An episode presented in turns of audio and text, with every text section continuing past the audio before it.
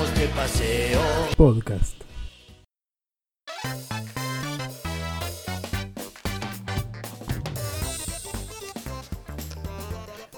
Hola, hola, ¿qué tal? Bienvenidos una vez más a un nuevo programa, una nueva emisión de BPP, Vamos de Paseo Podcast.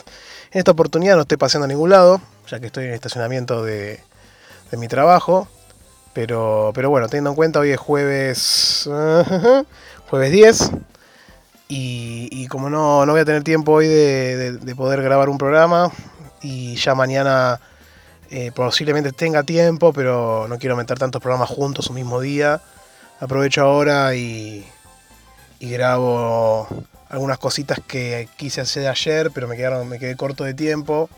Y voy a aprovechar el momento para, para meterlas y, ya subir el programa. Todavía tengo en cola editar el capítulo 20, que va a tratar, voy a tratar de que salga también estos días. Encima lo grabé el viernes pasado. Este, y les mandaba saludos del fin de, así que apliquen para este fin de lo mismo. Este, casi mismo otro viernes y, y sale el programa la semana anterior. Este, antes que nada, arrancando, mi nombre es Santi Rod. Le, le mando un cariño grande y un abrazo a, a todos los, los muchachos ahí en Checkpointers, este, que siempre me están aguantando los trapos. Ahí la banda loca en el canal de Nintendo y en los demás también. Métanse, métanse en el Discord de Checkpointers, es muy recomendado. Este, también pueden meterse en el de BF BFG también, que está, también está interesante para hablar de, esta viriada que nos encanta a todos y, y de, de los jueguitos y también de otros temas vinculados al mundo freak, como anime, este, series, películas, etcétera, etcétera. También hay canales de programación, está bueno, la verdad que es muy interesante y pueden, van a encontrar una comunidad que es muy buena onda y donde por suerte se generan espacios de, de debate no tóxico o no tan tóxico por suerte. Este, así que bueno, un saludo acá de Tehuaca, a la Porco, a Sakul, a Duke. Sobre todo ahora que empecé a hacer algunos streamings, que con una frecuencia irregular, porque depende más que nada de cuándo tengo tiempo de hacerlos. Ellos también se meten ahí, comentan un poco y, está bueno porque así uno no se siente que está jugando solo, básicamente. Que puede pasar también, porque tampoco es que uno es, es conocido por esto y, y si tenemos cero, cero espectadores, este, es lo más común que puede ocurrir. En algún momento leí una nota de, de la cantidad de gente que juega y tiene cero, cero espectadores y es la verdad que interesante ese fenómeno de gente jugando para nadie, o sea, para el mundo, pero nadie le está prestando atención, básicamente. Y es un fenómeno que se da y, es como interesante de analizar. Bueno, en, esta, en el programa de hoy quería hablar de dos temas puntualmente. Primero voy a seguir un poco, continuar la historia de Dragon Quest. Arranqué en el día de ayer, eh, miércoles. Hice, hice- hice un, stream de, un streaming de, de la primera parte del juego. La verdad que llegamos casi hasta salir de Cobblestone o de Peñalabría, porque estaba jugando en español. Para más placer. Hay algunas palabras que la verdad que son los hijos de puta. Los slime le pusieron limo, no, terrible. Pero bueno, este, la verdad que está, está bueno. Lo- lo- lo- los, obviamente lo estoy jugando en Switch y, y destaqué un poco cómo se ve el juego, cómo, cómo se mueve. O sea, no perdamos de foco que estamos hablando de una tableta, en definitiva, de una tablet. Y que pueda correr ese juego de la forma en que lo hace, para mí no, no me deja de sorprender realmente. eh, porque hay otros juegos que son del mismo calibre y, se caen a pedazos. Y este la verdad que se mantiene muy bien y muy constante a lo largo de todo el juego. En mi aventura principal, en mi camino principal, el playthrough que estoy haciendo, llegué hasta. hasta. ¿cómo se llama? Hasta el Odor, creo que se llamaba el pueblo, donde encontramos a Verónica y Selena. Eh, voy a tratar de no spoiler demasiado, pero bueno, ya se empieza a ver un poco cómo va a ser la evolución del juego de acá en más, eh, en diferentes partes. El gameplay es entretenido, pero yo creo que el fuerte va a ser en la historia y en algunas mecánicas o cosas interesantes que haya, pero me parece que el, que el punto más característico va a ser la historia y cómo ésta se desenvuelve y cómo la hacen estirar o, ser atractiva a lo largo de, tantas horas de juego, ¿no? 60 horas que dice. Y la verdad que mm, hasta ahora no tuve ningún problema de rendimiento. Hay algunos, hay algunos temas con las luces cuando entras y salís de una casa ya que en, el, en, el, en, el, overworld, digamos, y en, y en las ciudades, pero no dentro de los edificios, tienen cierta iluminación, donde se da preponderancia a los claros, salvo que sea de noche, ¿no? Y después cuando, pero es como, te das cuenta, cuando entran a la casa suele o, como opacarse el color, y a veces tardan en hacer esa transición y se nota como que está iluminada la, la casa o el lugar, y después cae en, en, la configuración que corresponde. Es un delay que hay ahí que no, que no molesta, pero es, es, este, es, es perceptible, básicamente, no, no es que no pasa y no te das cuenta, no, no pasa, es perceptible totalmente. Pero bueno, eso y después algún que otro dropeo, pero muy, muy este, intermitente, muy, eh, muy poco frecuente. Eh, y la aventura sigue avanzando, la verdad que obviamente este, en Handheld tenemos un poco más de, ¿cómo se llama?, de, baja resolución, que a veces hace que no se entienda un poco la imagen, pero no suele ocurrir, salvo que sea una animación o, que estén ocurriendo cosas a velocidad rápida. Y después el juego hasta ahora no, la dificultad es, poca. Yo estoy bastante overleveleado y eso que no grindé tanto. Aunque supuestamente la demo era de 10 horas y recién ahora estoy llegando al final de lo que sería la demo y voy por 12 horas. Así que evidentemente le puse 2 horas de más al pedo. Y eso puede haber sido grind. Pero no, no noto nada extraño, o sea, no es que me quedé 800 horas en, el primer, en la primera ruta o en el mapa, sino que fui avanzando y matando a los bichos que me encontraba, básicamente. Es un juego que hasta ahora la curva de grindeo y demás es bastante aceptable. Veremos cómo sigue más adelante, si después en algún momento aumenta la dificultad o sigue en en el mismo nivel y, y el desafío pasa por otro lado. Hay un modo difícil, me parece, pero creo que se destraba cuando pasas el juego. Así que veremos después cuando si después intento hacer el, el playthrough 2D, eh, ver qué onda ahí con la dificultad. Bueno, y eso después cuando siga avanzando voy a tirar una otra update más. Este, esté pasando fantástico y es un juego que me parece muy bueno para, para tener en la Switch, básicamente. Salvo, como dije en su momento, si lo vas a jugar solamente doqueado con la tele, sentado en tu sillón, tal vez te conviene comprar otra versión. Más que nada para si bien ustedes si ven el Steam van a observar que corre bien y no hay ningún problema. Eh, si tienen la PC conectada al monitor o, a la tele inclusive tienen una compu decente, no tampoco nada de alta gama, lo van a poder correr a 1080-60 y se nota la diferencia ahí, eh, realmente. Bueno, y ahora voy a avanzar este, a hablar antes de, terminar el, programa de hoy de, de un lanzamiento que se produjo el miércoles, eh, no, perdón, el martes 8, que justo en el capítulo cuando ayer grabé dije ayer, pero bueno, ahora fue el martes. Este, que yo ya lo había comentado antes en el podcast, sabía que salía por esta fecha, pero justo me crucé. Pensé que salía más a mitad de mes. Pero bueno, estoy hablando de la secuela espiritual del Chocalaile, en este caso Chocalaile The Impossible Liar, o la guarida imposible. Este, la verdad que mm, yo, la, gente de Playtonic, que es la, desarrolladora de este juego, que está conformada por gente obviamente nueva y por otras, otros miembros del staff que fueron parte de Rare en, las golden, en los Golden Days, en las Golden Ages. Y. Mm, o sea, a nivel de que están los, diseñadores de los personajes de Banjo Kazooie están en, la, en la desarrolladora, en la empresa los de que hacen la música, David Wise, Grant Kirchhoff, son todos también de esa época y de Donkey Kong Country inclusive. Y traigo a colación Donkey Kong Country porque ahora voy a comentar un detalle sobre la saga y cómo se vincula con este juego. O sea que la verdad que en, esencia la gente, mucha de la gente es, la misma. Greg Miles, inclusive eh, gente de parte de ventas y eso también fueron gente que se fue de Rare, que estaba bajo Microsoft, y se fue para el lado de, Playtonic cuando la fundaron. Este, así que bueno. Y, bueno, esta segunda parte, digamos. Yo, ¿Por qué la llamo sucesor espiritual? Porque el, primer juego es un plataformero 3D.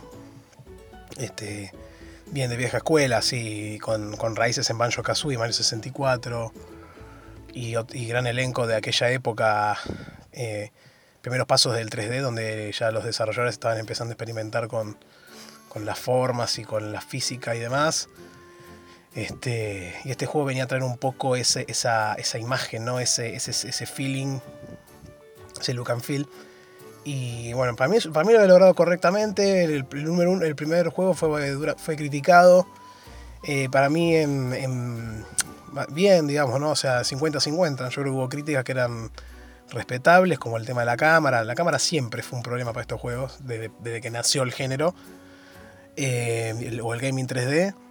Y para mí acá también era en un tema de, complicado. Después parchearon para que no te siga todo el tiempo, pero igual era difícil de controlar. Después había algunas cosas de típicas de los Collectathon, de estos juegos donde te hacen agarrar muchos objetos por nivel, que no me parecían malas en sí.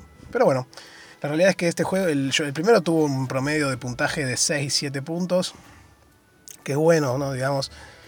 Y, y para un juego que ya hoy en día es casi medio de nicho, porque no hay tantos plataformeros 3D a ese nivel, ¿no? La mayoría si son 3D, así son Metroidvania, qué sé yo. Este no, es un colectatón de bien vieja escuela. Cuando tienen, para mí tienen entre un 6 y un 7, para mí es bueno en su género. No es bueno a nivel general comparado con otros monstruos de la industria, pero en su género me parecía que era correcto. Y, y bueno, y ahora salieron otra vez con los personajes y todo el universo que crearon para el primer título pero hicieron un plataformero 2D, ¿no? Mi primera impresión con esta noticia, digamos que se anunció hace, hace no mucho tiempo, ¿eh? creo que alrededor de la E3 hizo el anuncio la gente de Playtonic de este título, y ya estamos en octubre y salió, o sea que fue hace cuatro meses más o menos, ¿no? y la verdad que que mi primera impresión no fue muy buena porque ya el, género plataformero 2D está populado, está sobresaturado de, de títulos, algunos muy buenos, otros muy malos, otros más o menos. Entonces a veces es difícil encontrar los buenos juegos dentro de este género tan, tan, este, tan lleno de, de, posibilidades, ¿no? Este, la realidad también es que, que algunos, muchos de estos plataformeros 2D en realidad son Metroidvanias o son acción con puzzles y otros son acciones, juegos de acción solo. Entonces es como que está todo metido en la misma bolsa. Son cosas distintas, pero para el público general y para la, para la, concepción que tiene uno del gaming y, lo, que, lo que percibe, sentís como que tenés este, este, exponentes de más. Entonces cuando veo que anuncian el plataforma 2D, medio que me bajó ni un toque, porque yo quería una continuación hecha y derecha donde agarren lo que hicieron en el 1, el plataformismo 3D este hermoso, y lo refinan y lo, mejoren para poder sacar el, 2, digamos. Igual no me llamaría la atención que lo estén haciendo igual. Pasa que obviamente los tiempos de desarrollo entre un juego 2D y un juego 3D son muy distintos. Entonces posiblemente se pusieron a trabajar en el 2 luego de haber terminado el 1 y este ya lo venían haciendo de antes o en paralelo con el 1, me parece. Este, bueno, vamos a hablar de juego en particular. Yo mencioné la saga Donkey Kong Country, unos juegos que me encantan, de mis favoritos de Super Nintendo. Yo que diría, posiblemente, no sé si los tres, pero uno o dos de los tres, top 20 de mi vida, fácilmente. Y si no lo jugaron, les recomiendo que vayan a jugarlo ya cuando puedan. Lo que un Country 1 durará 4 o 5 horas menos. Si lo saben, el juego dura una hora, dos. Te puede durar un poquito más, pero no es largo. El 2 es buenísimo, buenísimo. Tiene un montón de secretos y niveles complicados. Y el 3 a mí me gustó mucho me parece que, que, queda un poquito más abajo que los otros dos. Ya empezaron a complejizar mucho con, con collectables y cosas raras. Este, y en este caso ya empezamos a jugar y notamos ciertas mecánicas que son parecidas a esos juegos. Yo lo, jugué en PC. ¿Por qué lo jugué en PC? ¿no? Dirán, qué raro, ¿no? Siempre comprando en Switch. El tema es que acá en Argentina tenemos la, ventaja de, de, que Steam, ¿no? el store de, de, PC, tiene los precios no solo localizados, o sea, está directamente relacionada al precio de la, del juego con, con nuestra economía, básicamente, ¿no? tiene una asociación por ese lado, sino que también este, eh, hay, además de estar localizados, están, estaban por lo menos, hasta, hasta hace un tiempito, ahora ya no sé, depende del banco, estaban especificados, entonces vos comprabas más barato y te congelaba el precio en, en la moneda local. Entonces eso te aseguraba que, que tuvieras buenos precios todo el tiempo y también te cubrías de cierta manera contra el aumento del dólar, que en otras stores no suele ocurrir porque están todos en dolarizado. ¿no? Entonces eh, tenemos por un lado Steam especificado y, localizado. Y por otro lado tenemos la eShop de Nintendo, que vos podés entrar en cualquier región y algunas son más baratas que otras, pero todo está dolarizado o está en la moneda del lugar que después se dolariza básicamente. Y no suele haber descuentos grandes. O sea, en realidad, a ver, lo que ocurre con los precios de estos juegos es que, que están a precio de mercado, digamos, ¿no? O sea, por ejemplo, Yoka sale en Estados Unidos sale 30 dólares. Si vos tenés Steam de Estados Unidos, te sale 30 dólares. Pero acá, por suerte, em, con todas las condiciones que contaba antes, yo el día, del, día antes del lanzamiento me, entro y digo, igual cuánto está, porque me, me, picó el bichito, empecé a escuchar comentarios que se parecían que con Country, que estaba muy bueno. Entonces dije, bueno, le voy a dar una oportunidad a esta gente, la verdad que, que los bancos con lo que hacen, me gustan los personajes, me gusta lo que intentaron con el primer juego. Entro al iShop, 30 dólares, ¿no? Como les dije, creo que en México estaba 28, ponele, pero eso era lo más bajo que, había de precio. Era un descuento de 10% por compra temprana, pero bueno, te quedan 26. Y no, no, estaba para gastar esa plata a esta altura del mes. Entonces digo, voy a, voy a chumear en Steam, porque el juego había salido, salió en todos lados. Salió en Play 4, Steam, en GOG, en, en eShop y en Xbox casi seguro que también. Voy a revisar la, la, Steam y digo, bueno, debe estar, ponerle 800 pesos, ¿no? O sea, un precio a escala Steam con lo que son 30 dólares estaría más o menos bien. Entro, 300 pesos. No solo 2.90 creo que estaba, porque estaba con un 10% de descuento. O sea que el precio de lista era 330 más o menos. A eso le IVA. Le va a quedar 300 pesos, te va a quedar 360 más o menos. A 30 dólares era 10 veces menos. una locura, ¿no? Este. Perdón, 5 veces menos. 6 veces menos. Ahí está. Este. 6 veces menos. Y. Entonces digo, la puta madre que los parió. Y, y, me fijo, y encima tenía plata a favor en Steam, que me había quedado de vender la figurita esa de mierda, y tenía 40 pesos, 50 pesos. Entonces me terminó quedando 250 pesos. Y dije, mira, chao, eh, no sé cómo haré, pero lo voy a tratar de jugar. Eh, y así que lo compré en Steam a un sexto del precio de, Switch. Me encantaría tenerlo portátil, porque obviamente ustedes saben que juego mucho lo que es portátil, pero, pero no, no me valía la diferencia de precio. Lamentablemente, prefiero pagar 200 pesos ahora, que no es nada, que menos que un almuerzo. El día de mañana, si este, si este juego tiene un descenso importante en la Switch, 50, 60%, posiblemente comprarlo ahí de vuelta. Si es que me gusta mucho. Que es un poco lo que está ocurriendo ahora. Ahora vamos a entrar de lleno al juego. Por eso quería contarlo de PC, porque Gráficamente se ve de la puta madre. Fantástico, empecé corre 60. En Switch también corre 60. Estuve leyendo que ellos se esmeraron para, que el juego pueda correr a 60 en, en la Switch.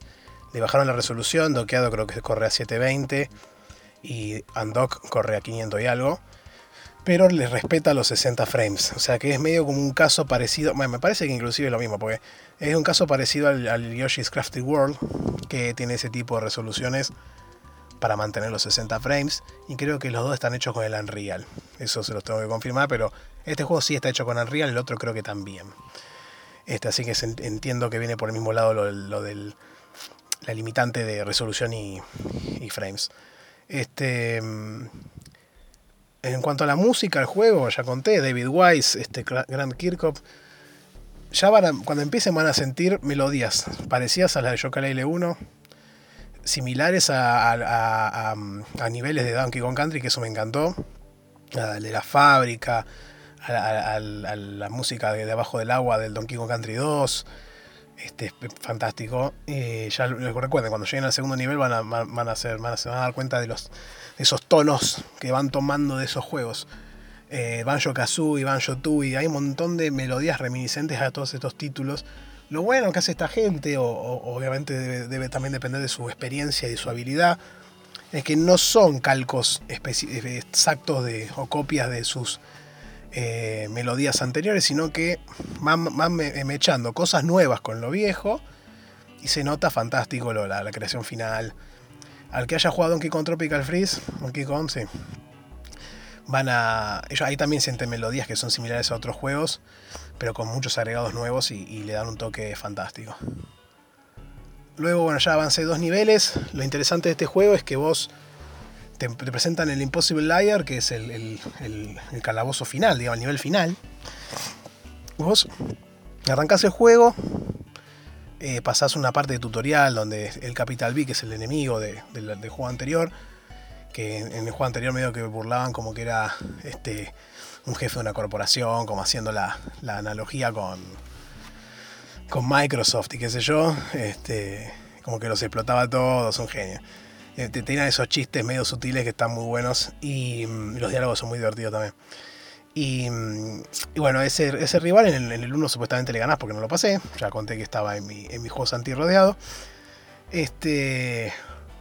Acá vuelve y, tiene el, quiere hacer como una colmena de abejas. Tiene un dispositivo que las controla. Porque estás en el reino de las abejas, no hacen chistes con B todo el tiempo. El Bingdom, qué sé yo. Este, el Stingdom. Ahí está, en vez de Kingdom le pone Stingdom este, de, aguijón.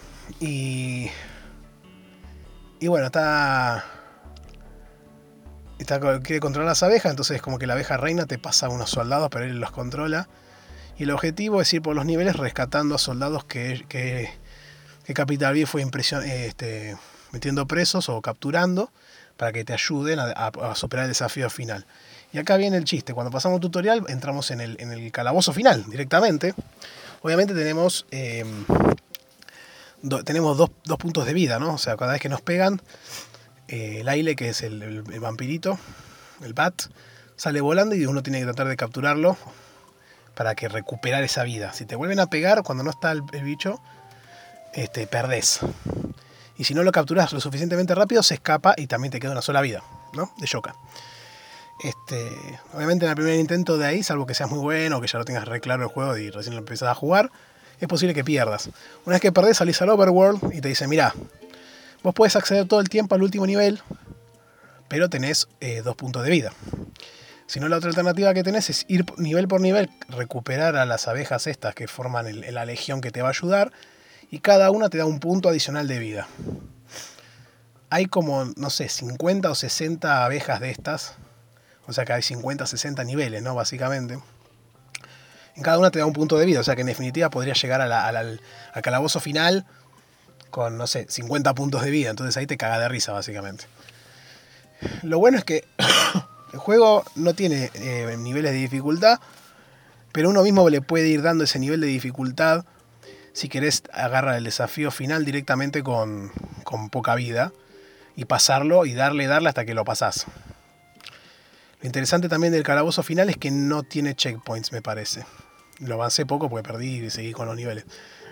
Entonces ahí también tenés un poco de dificultad. Una, de las críticas que escuché que, le dieron eh, del hablado negativo es como que la curva de dificultad en la última parte, entiendo, en el, calabozo de imposible, es muy empinada, como que de repente el juego viene a cierto nivel y ¡pum! te mata. Este, puede ser, habría que ver después cuando seguiré jugando les comentaré. Pero bueno, sí, es difícil, obviamente. Yo perdí medio al toque. Eh, y está hecho a propósito para que los jugadores pierdan, ¿no? Básicamente. Los niveles están buenos. El primer nivel sencillito. Tiene desafíos interesantes, algunos puzzles. Están como los fantasmas escritores que estaban en el juego anterior. Que vendrían a reemplazar a los. a los Shinjos del Banjo Kazooie original. En el juego anterior tenía 5 por nivel. Acá tenés más de 5. Tenés 5 tipos pero se pueden ir repitiendo. cada uno tiene un desafío distinto. Uno tenés que seguirlo y agarrar las, las quills, que serían como las monedas de Mario en cada nivel. Y después te sirven para comprar cosas. Este, tenés este, algunos que te hacen como puzzle de. te ponen quills en diferentes lados de la pantalla, los tenés que agarrar, otros te, van tirando y tenés que agarrar los que puedas. Otros te. y así tenés diferentes estilos con los cinco fantasmas estos. Eh, después en cada nivel tenés cinco medallas que obviamente están escondidas en cajas o después de resolver alguna parte importante, un acertijo o un obstáculo determinado. Esas, esas monedas te sirven después para, para dárselas a Trouser, que es el que nos daba los movimientos en el juego pasado. Que acá te pone unas paywall, se llaman así, te ponen como unos gates de, progreso en el mapa, en el overworld. Entonces cuando te acercás, te pide la moneda y te dice que es un paywall. Espectacular. Esos términos que los toman tipo de juego mobile entonces le, dan chiste, le dan la vuelta con esos diálogos. Las, las quills o las plumas de, para escribir, digamos, las podés usar en, en comprar tónicos y habilidades. Los tónicos, obviamente tenemos la heladera, se llama Bendy, que viene en el juego pasado, que te dice que vos los puedes habilitar en el menú, ¿no? Pero la idea de acá es que ella no te las vende directamente, sino que vos las tenés que encontrar en el overworld y después entras en el menú y algunas las compras y otras ya te vienen gratis para usarlas. Eh, eh, tenemos diferentes efectos, algunos le agregan efecto a la pantalla, como no sé, verse como en Game Boy, verse con, con luces oscuras, verse con colores de neón. Eh, algunos le agregan cosas de. Te, hace, más fácil el juego, como que tipo si, si perdés al aire, lo recuperas rápidamente. Otros agarran y te. ¿Cómo se llama? Te, te hace más difícil, tal vez, el juego. O sea, con alguno de estos efectos, como que no ves un carajo. Entonces, este es, ¿cómo, lo, ¿cómo lo regula el juego? Si vos pones una tónica que te hace más fácil el juego, cada quill que agarras vale menos. Tiene un multiplicador negativo. Si vos pones una, tomas una tónica que, te hace más eh, difícil el juego, te, aumenta el multiplicador de los quills. Te lo hace por 2, por 3. Entonces cada vez que agarras uno te da más para después poder comprar más cosas de estas. Y bueno, y ahí vas avanzando los niveles. Ya me queda poco tiempo, es casi media hora, puta madre. Vas avanzando los niveles, vas agarrando los medallones. La verdad que la música es fantástica, los niveles eh, tienen, hasta ahora los que vi tienen un lindo level design. El overworld es tipo desde arriba en 3D, pseudo 3D. O sea, es en 3D, pero no te puedes mover a donde vos quieras porque te limitan con, con la distancia del salto y demás para poder ir superando los obstáculos. Tiene unos puzzles entretenidos en el overworld, la verdad que a mí me gustaron. Eh, puedes encontrar las, las, las pages también del juego anterior. Que no recuerdo bien qué hacían acá, pero te dan unos desafíos particulares para donde tenés que agarrar pages justamente. Y cuando los completaste, te dan un premio, que ahora no recuerdo, pero ya se los voy a mencionar luego. Y, y bueno, son unas primeras impresiones, la verdad que no, no podría recomendarles. A ver, por lo que vi del juego y por lo que entiendo que va a seguir siendo, me parece que es un juego que está hecho con mucho amor, con bastantes recursos detrás, o sea, se nota a nivel de producción superior al anterior, inclusive por más que sea otro género, más barato. O sea, evidentemente eso también les ayuda a meterle más producción. Em, a mí me encanta la, desarrolladora, me encanta, me gustan los personajes, lo que han hecho y lo que están haciendo. El pedigree de ellos habla por sí mismo. Entonces ustedes me dicen, ¿lo recomendás? Mira, a 30 dólares de la eShop, yo diría que no. Que me parece bastante caro. O sea, si, si salía 20, 15, creo que ya era algo más aceptable. 30 me parece que se zarpa un poquito, pero bueno. En la Xbox creo que estaba 800 pesos, me parece. Ahora bien, 300 pesos de Steam, olvídate, no, no existe. O sea, eh, si quieren probarlo, cómprenlo. Eh, después de última pueden pedir refund, pero la verdad que para mí 300 pesos lo revale. O sea, ya con el nivel de producción que tiene es mucho más que 300 pesos. 300 pesos no es ni, ni, un combo de McDonald's. Así que analícenlo por ese lado. Y en, en Xbox que sale 800 también es un precio accesible. Me parece que siendo 1830 este, dólares, creo que 820 o 15 es lo que yo comentaba antes, que me parece un precio razonable. Bueno, y ya vamos cerrando, que me tengo que volver a, trabajar, media horita le metimos casi.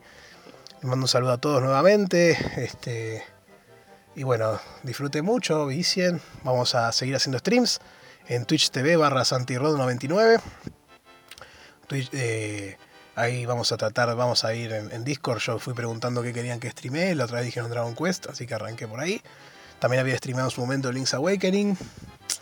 Eh, después estoy subiendo los videos a YouTube, así que después les paso la página. Y recuerden que este podcast lo pueden escuchar en iTunes, en, Spotify, en iBox, en TuneIn Radio, en Google Podcast. Lo buscan como Vamos de Paseo Podcast. Eh, pueden utilizar el feed, que es feeds.feedburner.com barra Vamos de paseo podcast con mayúscula todo el inicio de cada palabra, todo junto. Eso lo suben a su gestor de favorito y pueden escucharlo ahí, todo lo que quieran. Bueno, vamos terminando, cerrando el programa, así que bueno, pasen lindo y good gaming.